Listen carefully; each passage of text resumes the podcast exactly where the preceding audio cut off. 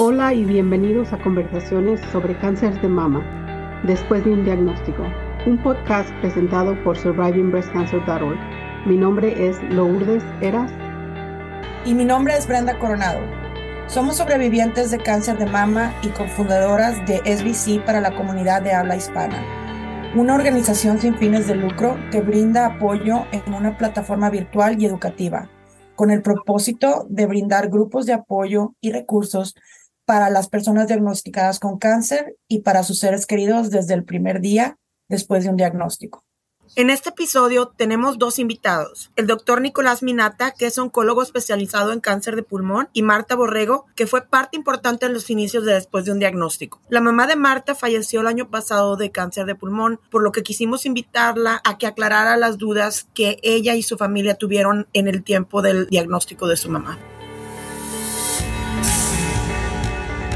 Quizás los tratamientos que iniciemos hoy, con la estadificación de hoy, que es la octava, a lo mejor dentro de dos años tengamos que decir, bueno, lo que pensábamos hace dos años ya no corre más, por suerte, porque siempre estamos avanzando. Bienvenidos a la conversación. Bienvenidos a la audiencia, muchísimas gracias por acompañarnos. Tenemos a dos invitados especial. Hoy tenemos al doctor Nico Minata y él es médico especialista en medicina interna y oncología clínica. Brenda. Sí, y también tenemos invitada a Marta Borrego. Ella estuvo involucrada en los inicios de, lo que es después de un diagnóstico y hasta unos meses para enfocarse en terminar su carrera se separó del, del, grupo, pero obviamente ella fue parte y muy importante del inicio de después de un diagnóstico su mamá, María del Mar Maíquez, ella falleció el año pasado de cáncer de pulmón. Entonces, por eso quisimos brindarle a ella la oportunidad de hacer las preguntas con el doctor Nicolás de, de todas las dudas que tuvo con el diagnóstico de su mamá. Doctor, no sé si gusta presentarse un poquito más. Bueno, antes que nada quiero agradecerles. Para mí es un placer enorme compartir este tiempo con ustedes. Muchas veces las inquietudes que pueden surgir de esta comunidad, de, esta, de este ecosistema, son las mismas que pueden tener otras personas y, y aparte para aquellos que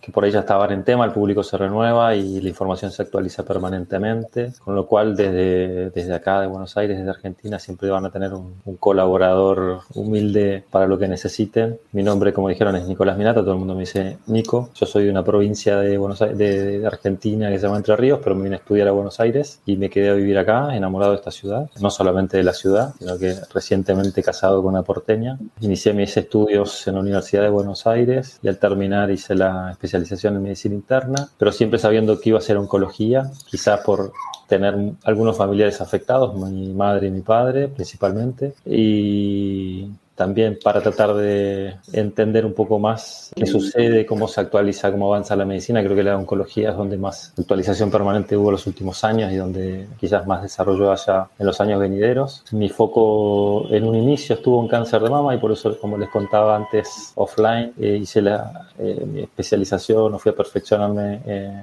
en Barcelona, en el Instituto Valdebrón, hospital de referencia, pero también ahí me escapaba a los Ateneos de, de cáncer de pulmón. Empezó ahí junto con el desarrollo que por ahí vamos a hablar después de nuevas técnicas de diagnóstico, nuevos tratamientos, empecé a interiorizarme con, con el cáncer de pulmón desde ese momento y luego cuando vine a Argentina, en el hospital italiano, en, en, el hospital donde estuve los últimos 10 años, pude comenzar este camino de, de, una subespecialización en cáncer de pulmón y desarrollé la, la, tesis doctoral también de, en inteligencia artificial en cáncer de pulmón, en una patología subespecializada una subpatología dentro del cáncer de pulmón, que son aquellos pacientes que tienen mutaciones del EGR. Entonces, la oncología me dio muchas oportunidades desde conocer muchas ciudades y países que no conocía, hasta conocer colegas de todo el mundo, como les contaba recién, de toda Latinoamérica y también de Estados Unidos y, de Europa. Y bueno, mis principales amigos ahora son oncólogos y torácicos, pero no son excluyentes. También le, damos, le prestamos un oído y un hombro a los que no hacen patología torácica. Por otro lado, durante la pandemia estuve trabajando con algunas asociaciones asociaciones de pacientes, tanto en mi provincia en Entre Ríos como en Uruguay, y algunas, algunos acercamientos más recientes acá en Argentina. Y me estuve involucrando un poco en, en el conocimiento en Latinoamérica de otras redes de pacientes, que me parece lo más importante desde el punto de vista del por qué hacemos lo que hacemos y para quién trabajamos, dónde está el foco de la atención y dónde está lo verdaderamente importante cuando uno, bueno, desde que se llega a un diagnóstico y todo lo que involucra a nivel social, pero sobre todo familiar. Entonces, si uno tiene claro eso, puede tener una brújula más clara de dónde está el norte y, y, bueno, y los proyectos a futuros tienen que ver con inteligencia artificial, tienen que ver con investigación clínica y tienen que ver con cáncer de pulmón, pero no de forma excluyente. Eso resume un poco mis últimos 15 años quizás y les puede dar una idea de hacia dónde va el camino, aunque nunca se sabe exactamente qué, cuál es el próximo paso, ¿no? Exacto. Muchísimas gracias, doctor. Tenemos una serie de preguntas que queremos hacerle y la audiencia también va a acompañarnos preguntando algunas de las preguntas. Pero antes de pasar a esas preguntas, queremos también darle el espacio a Marta que nos diga un poquito de su historia y ella también nos va a ayudar a preguntar esas dudas todavía que se quedaron y tal vez nos puedan aclarar un poquito más sobre las respuestas que ella está buscando en este episodio. Marta. Pues muchísimas gracias lo primero por invitarme. La verdad que es una oportunidad única y habiendo trabajado para SBC es, es un honor y, me hace muy feliz reconectar con, con ustedes y, y, pues poder compartir un poquito más de mi historia. Bueno, pues yo, yo me vine a vivir a Estados Unidos hace cinco años, mi familia se quedó en España y pues a mi madre la diagnosticaron con un cáncer de pulmón microcítico en el, en el diciembre de 2020, que fue el año del COVID. Fue un super año y pues bueno, yo me vine a España como de hacer las clases online y pues estuve allí durante el tratamiento de la quimio y luego me tuve que volver a Estados Unidos a resumir mis estudios y cuando la cosa empeoró, que fue en mayo de 2022, ya me vine a España y a tiempo pues, lo que fuese, porque cuando la diagnosticaron, la, la, diagnosticaron en un estadio 4 que ya no tenía solución y por lo que tengo entendido y quiero, claro, preguntarle más a usted, doctor eh, Nico, pues que no, no había muchas opciones, era simplemente un tratamiento para contener la enfermedad y que no, que no se esparciese. Pues ya cuando llegué en mayo, el mayo del año pasado, la cosa evolucionó catastróficamente y, empeoró muy rápido y, pues y falleció, perdón, y falleció pues a los, a los pocos meses y, y la verdad que fue muy duro verlo y es una de esas cosas que te hacen sentirte muy impotente porque no, no puedes hacer nada más que intentar aminorar su experiencia. Y, bueno, pues la verdad que yo estuve muy feliz de poder tener la oportunidad de estar ahí para ella y cuidarla lo máximo posible. Y, tengo suerte de tener una familia muy grande, que tengo muchos hermanos y nos apoyamos muchos entre, muchos entre nosotros. Y, bueno, de aquí salimos más fuertes y siempre, siempre recordándola. Así que me hace mucha ilusión estar aquí hoy con, con todos vosotros y poder compartir esta historia y, entender un poquito más lo que, lo que es el cáncer de pulmón. Así que muchas gracias. Gracias, Marta. Y la verdad que te, te damos también el crédito por el inicio de este proyecto. Ya tiene un año y en este mes, porque cumplimos un año, nos da mucho, mucho gusto tenerte de regreso y, claro, contestar esas preguntas que se quedaron. Y empezamos con las preguntas. a Brenda. Sí, eh, para empezar, eh, doctor, ¿nos puede decir cuántos tipos de cáncer de pulmón hay identificados hasta el momento? Eh, bueno, primero que nada, en, todo este recuerdo de Marta va mi, mis fuerzas. Toda experiencia también debe mi humilde opinión, ¿no? Recordar eh, los mejores momentos y un fuerte abrazo a la distancia. Gracias. Con respecto a la pregunta, Brenda, es una pregunta fácil y a la vez difícil o compleja más que difícil, porque uno puede tener desde un punto de vista teórico lo que son las clasificaciones, porque claro, intuitivamente para organizarnos y ordenarnos tenemos que tener una mm. clasificación, eso hace un poco más sencillo todo. En el pasado eso no tenía mucha relevancia porque los tratamientos eran muy acotados, muy poquitos, y entonces era, bueno, cáncer de pulmón. Estamos hablando de no hace tanto tiempo, no importaba tanto el, el origen o la cantidad de células o la calidad de esas células o la diferenciación de esas células, simplemente era cáncer de pulmón y hace no tantos años, de hecho no había ningún tratamiento útil. Estamos hablando de los años 60, 70, hasta el advenimiento de la extensión de la radioterapia, pero sobre todo de la quimioterapia. La quimioterapia trajo las primeras novedades en términos de que los pacientes puedan vivir mejor y más tiempo. Sin embargo, eran tratamientos bastante tóxicos y poco selectivos, es decir, a todos los pacientes se los trataba de la misma manera.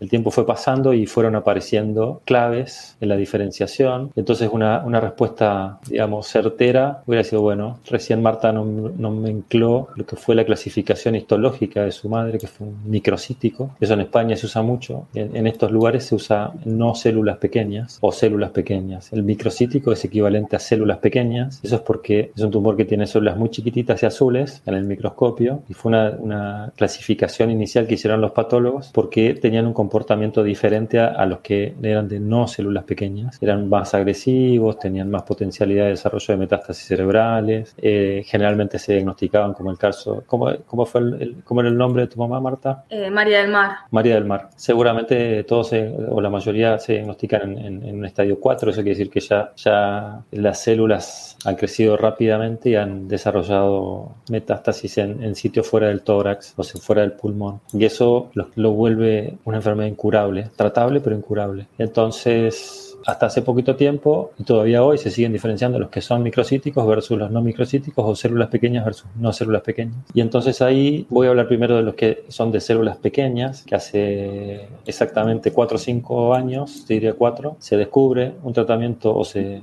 posiciona un, nuevo tratamiento donde por primera vez en 30 años hay un tratamiento que es superior a la quimioterapia sola. Y eso viene de la mano de tratamientos con inmunoterapia en combinación con quimioterapia. Es decir, quimioterapia son drogas citotóxicas que se administran de forma endovenosa en general y que, bueno, tienen distintas funciones, pero básicamente atacan a las células buenas o, sanas y a las células tumorales también, con el fin de disminuir el volumen de células tumorales. En cambio, la inmunoterapia lo que hace es activar el sistema inmunológico y esa activación del sistema inmunológico lo que hace es descubrir o presentarle a, a las células de defensa del cuerpo que hay algo que el sistema no está viendo y que son células que están creciendo de forma anárquica y anormal. Entonces, eso fue el último gran descubrimiento en tumores microcíticos y fue lo que revolucionó un poco la, la última era de, de, lo, de, los tratamientos. Pero tuvieron que pasar 30 años. Lo que quiere decir con eso es que venimos de una cantidad de, de años donde en tumores microcíticos lamentablemente no hubo grandes avances. Por otro lado, sin embargo, para aquellos que no son microcíticos o tumores de células no pequeñas o no pequeñas células, es donde más se desarrolló el armamento diagnóstico y terapéutico y por eso les decía que era una respuesta simple pero compleja, porque hay distintos subtipos de cáncer de pulmón de células no pequeñas. Pero básicamente serían dos o tres, tres, tres los, subtipos de cáncer de pulmón. Los de células pequeñas por un lado y los de células no pequeñas que se dividen además en escamosos o no escamosos. Entonces, hay una profesora que me decía, en botánica no existe decir potus o no potus. Las plantas no son por la negativa. En, medicina solamente existen cosas como no escamosos o no células pequeñas. Pero es una forma de clasificarlos. Entonces, si uno tuviera que ponerle porcentajes, un 5%, depende de eh, la región, pero un 5% de pacientes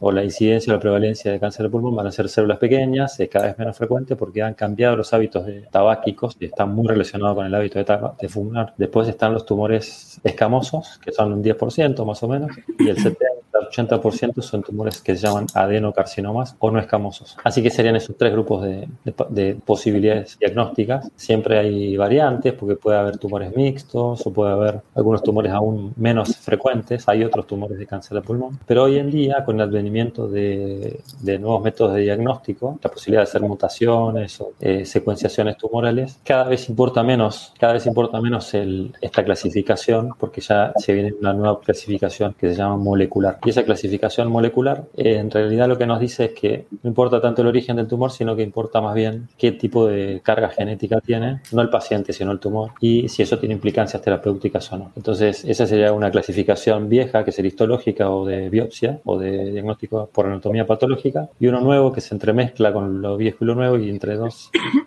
match para decir cuál es el mejor tratamiento para cada grupo de pacientes. Entonces pasamos 1970, cáncer de pulmón, y era todo. En los 80, 90 eran células pequeñas, células grandes, y hoy ya estamos en, bueno, de vuelta, volvemos para atrás para decir cáncer de pulmón, ok, pero ¿cuál es la clasificación molecular y cuál es el mejor tratamiento para ese grupo de pacientes? Con este eh, mismo tópico se me viene una pregunta al, al, en, a la mente. Es igual, por ejemplo, nosotros hemos estado dando episodios sobre el cáncer de mama y en el cáncer de mama hay etapa, etapa 1 hasta etapa 4. ¿Hay el mismo tipo de categorías para cáncer de pulmón o normalmente normalmente se encuentran, por como dijo Marta, su mamá fue diagnosticada en etapa 4. ¿Hay también ese tipo de evolución en algunos casos o normalmente cuando son diagnosticados los pacientes ya son en etapas más avanzadas? Ok, digamos, cada, cada una de las enfermedades oncológicas, todas tienen una clasificación o una estadificación que se llama. ¿Por qué? Y no porque uno quiera simplemente ponerlo en, un, en una clasificación como hacemos con la histología, sino porque cada estadio tiene, representa un pronóstico. Es decir, no es lo mismo un estadio 4 de pulmón de un tumor de células pequeñas a un estadio 3 de, de un adenocarcinoma. Y además, no solamente por el pronóstico, sino porque puede modificar el tipo de tratamiento a realizar. En general, así mismo como pasa en cáncer de mama, mientras más temprano es el estadio, más chances quirúrgicas, porque la cirugía tiene un rol todavía. Entonces, eh, y además, esa, esa estadificación, esa, esa forma en que nosotros clasificamos el andamiaje diagnóstico y,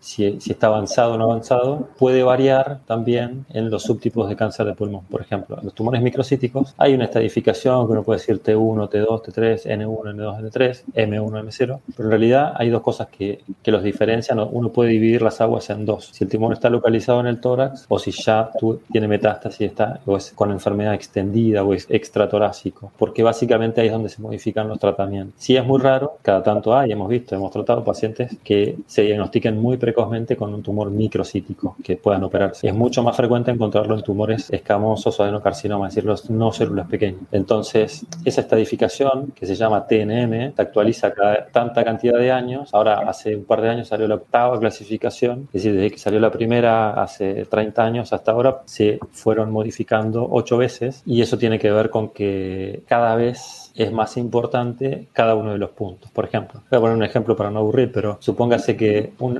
paciente potencial tiene un nódulo en el pulmón de un centímetro y no hay ganglios en el mediastino y no hay metástasis a distancia. Bueno, ese paciente se puede operar o se puede hacer radioterapia, bueno, la técnica que sea, pero es un estadio 1. Y eso a través de los años siempre fue un estadio 1. Ahora, quizás dentro de dos años, si en vez de medir un centímetro mide 1,2 centímetros, quizás sea en vez de un estadio 1 sea un estadio 1B. Por algo, inventar, ¿no? Pero ¿cómo van cambiando? ¿Por qué? Porque Medicare o el sistema SER o el que cualquier sistema del mundo puede decir, bueno, tomo una serie de miles de pacientes con un tumor de un centímetro y los comparo con el 1,2 o más, y entonces veo diferencias en 2 milímetros y puedo decir que los que tienen un centímetro menos tienen X pronóstico de recaída o que les vaya bien o de que se curen, y los que ya tienen más de un centímetro pueden ser un estadio 1B porque tienen un pronóstico un poquito peor, apenitas peor, pero totalmente significativo. Okay. Entonces, esas actualizaciones se van haciendo cada tanta cantidad de años, se convoca un panel de expertos en el mundo de distintos centros de referencia, patólogos, oncólogos, neumonólogos, cirujanos, y se, está, y se, ha, se hace un, un, análisis con bioestadísticos y con eh, especialistas en estadística y matemáticos, y se nuclea la mayor calidad posible del dato, y entonces se llegan a conclusiones, y eso tiene impacto en la estadificación, porque tiene impacto en el pronóstico y, y además en el pronóstico y en la forma en que uno tiene que tratar esos pacientes. Lo mismo pasa para la estadificación ganglionar, incluso ahora hay diferencias entre el tipo de metástasis que tiene. No es lo mismo tener metástasis, pasa con cáncer de mama, pasa con cáncer de próstata, pero no es lo mismo tener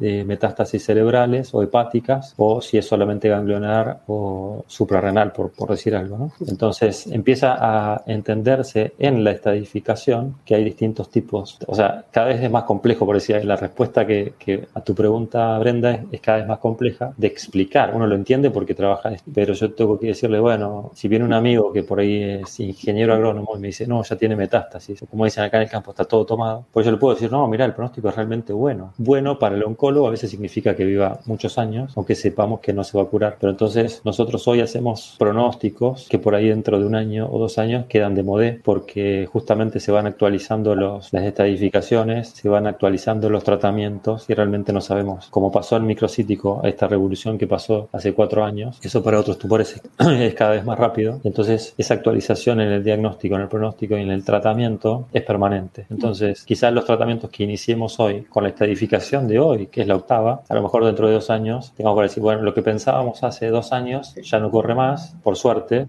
porque siempre estamos avanzando. Hay algo impor muy importante que es en la revolución del conocimiento, que la duplicación del conocimiento es cada vez más rápida. ¿no? Desde la imprenta a esta parte, siempre se tardaban X cantidad de años en duplicar el conocimiento. Hoy, entre la inteligencia artificial y las nuevas formas, es cada vez más rápido. Entonces se cree que la duplicación del conocimiento, si bien se llega siempre es muy cercano al techo, se cree que es cada vez más rápida y lo que hoy decimos puede caer en esto que va a quedar grabado, lo que hoy decimos puede quedar en, desuso muy rápidamente. Gracias a Dios. la tecnología, claro que ayuda en eso. Gracias por sintonizar y escuchar nuestro podcast. Si deseas obtener más información sobre nuestra organización, próximos eventos y las formas de conectarse, lo puedes hacer visitando nuestro sitio web en es.survivingbreastcancer.org. Toda la información en nuestro podcast proviene de experiencias personales y no reemplazan o representan la de tu equipo médico profesional. Siempre debes consultar a tu equipo médico si estabas buscando temas específicos o te gustaría ser un invitado o una invitada en nuestro programa, no dudes en comunicarte con nosotras directamente a lourdes.survivingbreastcancer.org o en prenda.survivingbreastcancer.org. Síguenos en Instagram at después de un diagnóstico y Facebook después de un diagnóstico. Gracias.